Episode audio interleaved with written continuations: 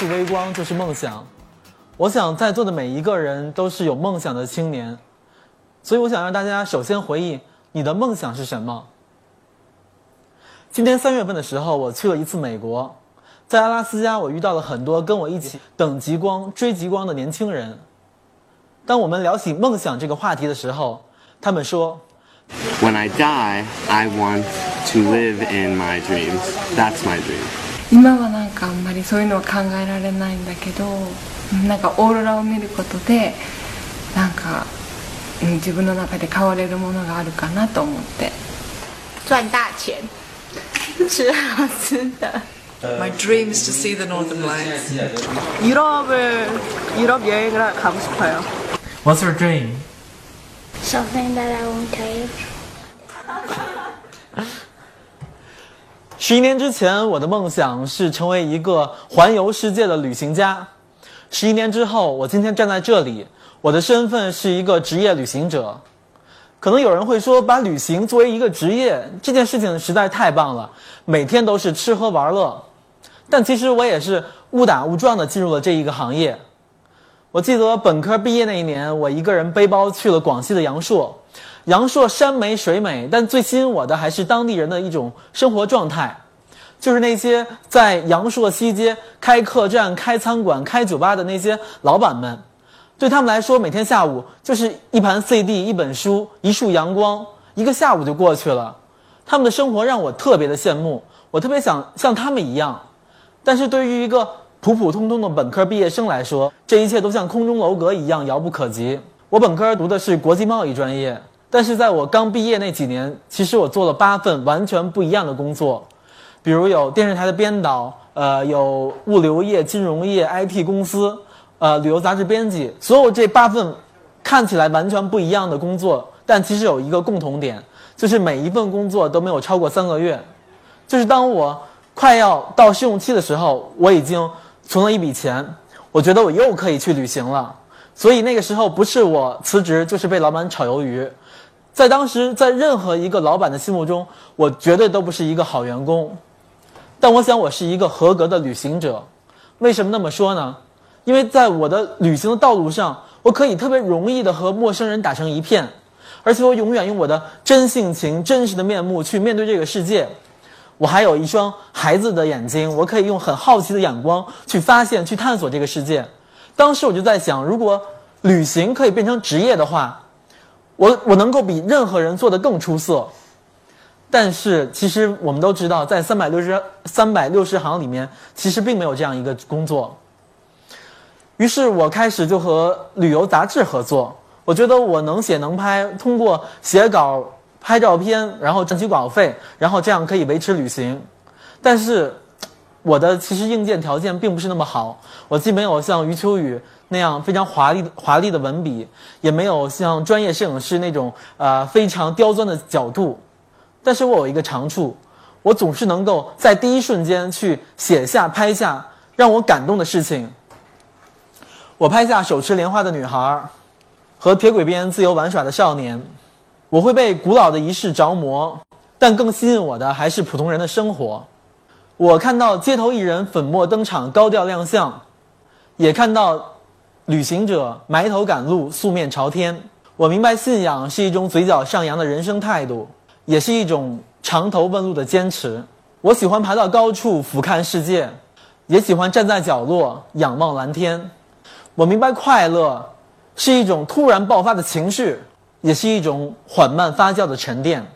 既然每一段路都有终点，那就请在抵达前独自狂欢。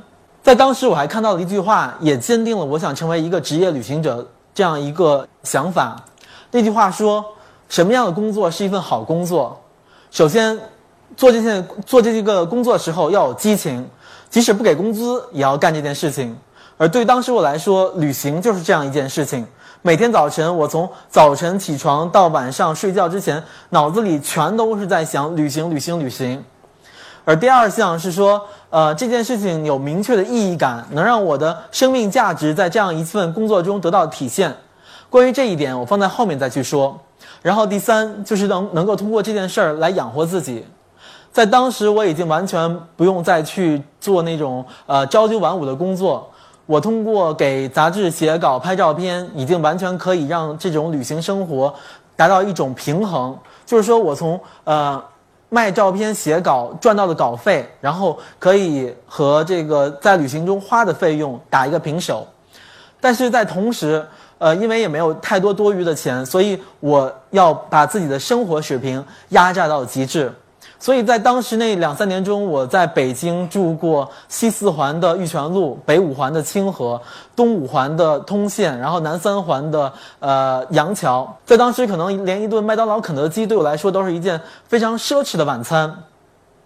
而且在同时呢，我的那些本科同学们已经开始在各行各业崭露头角，所以通过比较以后，其实是有一种很大的压力。但在在当时，我就希望能够有一个这样一个领路人走在我的前面，他的经验，他的呃所有的那种呃案例的案例式的一种一种方向，可以让我去参考去借鉴。但是非常不幸，就没有这样一个人出现，所以我一直都是在黑暗中摸着石头过河。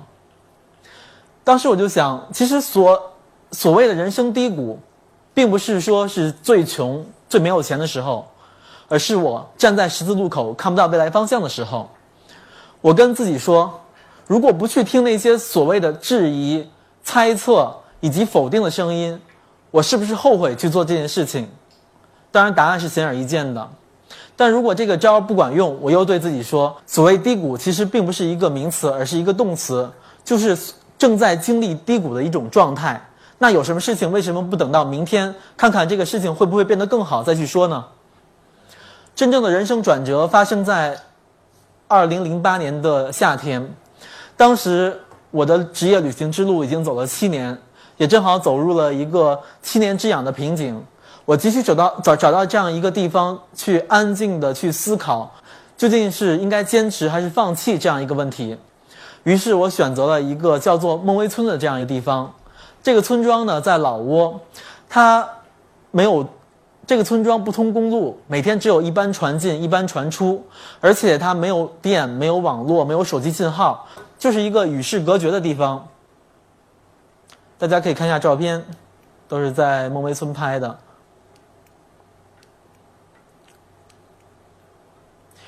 在孟威村，我生活了一个多月，每天的日子就是和当地的孩子们一起下河去捕鱼、去钓鱼。然后回到岸上去看书、去阅读、去画画。当我住到差不多二十多天的时候，一天早晨，我突然发现我的钱包里少了三百美金。当时我并不知道是谁干的这件事儿，但是因为在当地我已经有了朋友，他们就跟我说，其实我住的是一家黑店，这这家客栈已经改过三次名字。每次改名都是因为他们偷了背包客的钱财以后，背包客回到他们本国，在论坛、在网站发帖说建议不要大家建议大家不要去他们家，所以他不得不去改名。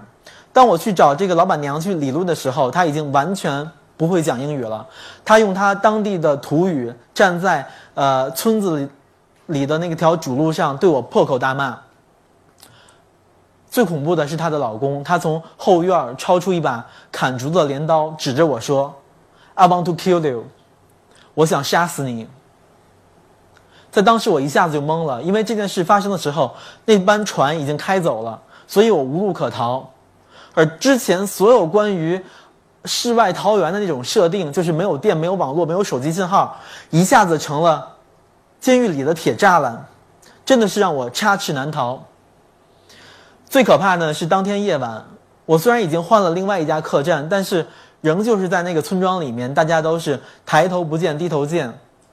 然后我就想，如果这个老板他纠集几个亲戚，想要弄死我的话，那我真的就消失了，没有人知道我来过那里。然后当天晚上下起了瓢泼大雨，东南亚的雨是一种非常恐怖的那种雨点的节奏，就像非洲鼓手的表演一样，特别的疯狂。所以我什么也看不见，因为有乌云阻挡；我什么也听不见，因为雨声实在是太剧烈了。本来那样一个完全黑暗的环境是特别适合躲在被窝里去做一个美梦的，但是在那样一个黑暗的环境下，整个一夜我一分钟都没有合眼。我用我漆黑的眼睛去面对空茫茫的黑暗。那个晚上，其实我想到了很多事情。我想到了我年迈的父母，他们养我那么大，然后，呃，如果我真的在这样一个夜晚挂掉的话，我没有来得及去报答他们的养育之恩。我还想到了之前我看到一部佛经，佛经上说，如果想要获得内心的平静，就一定要穿越茫茫黑暗。于是我一直挨到第二天的黎明。当我看到第二天黎明蓝色的天空的时候，我才如释重负。但第二天早晨，我在当地的一个小的餐馆吃早餐的时候，我又遇到了这个老板，他又拿刀去威胁我。但是在当时，我突然就不害怕了，因为我知道他所做的一切只是为了吓唬我，让我赶快离开这个村庄，让我赶快滚蛋。然后我也突然顿悟到，其实，在我的人生路上、旅行路上，所有的挫折、困难、磨难，也只是在吓唬我，让我偃旗息鼓，让我打道回府。但是我不能，我一定要坚持。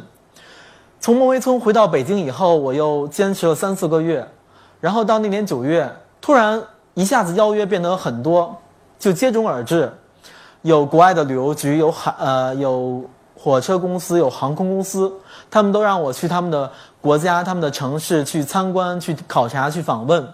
所以在零八零九那两年，其实呃我在旅行上花费的钱是非常少的。而且同时我又能赚到一些钱，所以这样收支一下子变得呃不仅是平衡，而且呃赚的比花的要多。二零一零年的十月，当我的第三本书出版，就是《背包十年》出版之后，然后我一下子才呃变得真的成了一个人生的转折。这本书到今天已经加印了二十四次，除了给我带来许多的名誉之外，也给我带来了许多的版税和稿费。让我可以更加游刃有余地去安排自己的旅行，所以我到现在又回到了最初的状态，就是想去哪里就去哪里，想怎么安排就怎么安排，想怎么玩就怎么玩，这样一种状态。大家可以看，其实我九月份会出版一本新书，叫做《我们为什么旅行》。可能大家一打眼会看到这两本书的封面是非常的接近的。其实这也是呃我对旅行的一个大的理解。从背包十年，这是。一个人旅行，这也是一个发现自己的过程。一个年轻人，当我去看世界的时候，我也慢慢知道自己是谁，以及我能够干到我我以及我能够做一些什么事情。而到我们为什么旅行，从一个人已经变成了一堆人、一群人，从我孤独到我们。而在这个阶段，其实就是一个分享世界的过程。我就要把我所看到的、听到的、感受到的世界，去分享给我的朋友们。在我们为什么旅行这本书的最后一章叫因有梦，在这章里面有一段话是说关于理想、梦想和幻想的三者之间的关系。所谓理想，其实是一些我们力所能及就能够办到的事情，而梦想是需要我们踮起脚尖蹦起来才能够得到的一些事情，而幻想则是一些遥不可及的事情。显然，只有梦想才能够让我们拼尽全力、绞尽脑汁，为了它而去。奋斗去坚持，可能到最后我们已经不太在乎这个梦想能不能实现，我们在乎的只是能不能去奋力起跳。当我成为职业旅行者之后，其实我也听到许多质疑的声音，他们就说：“你把爱好做成一种工作，你把爱好做成一种职业，是不是已经不纯粹了？已经失去了最初的梦想？”我想用我今年三月份在阿拉斯加拍摄极光的一组照片来回答他们的质疑。为了拍摄极光，我需要在这个冰天雪地中一直在等，一直看这个极光的出现，一直等这个极光的出现。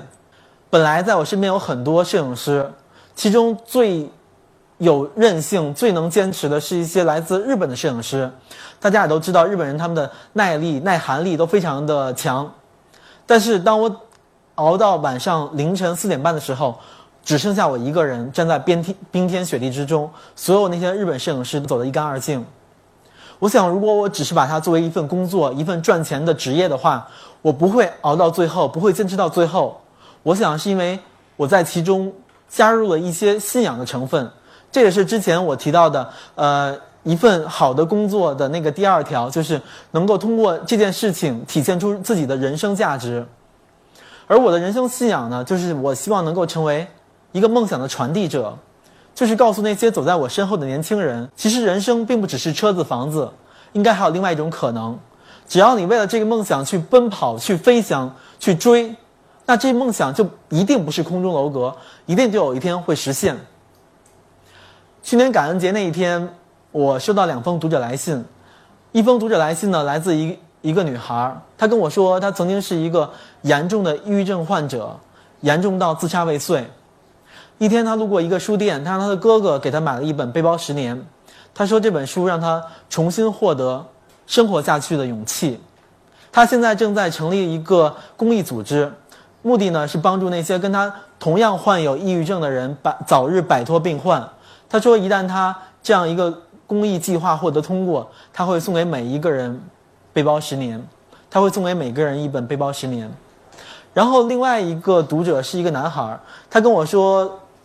他的爱人在一次车祸中失去了生命，他本来也想追随爱人到另外一个世界，但是他想起我书中提到一句话：所谓坚强，并不是在灾难面前不哭，而是我们可以微笑着去面对以后。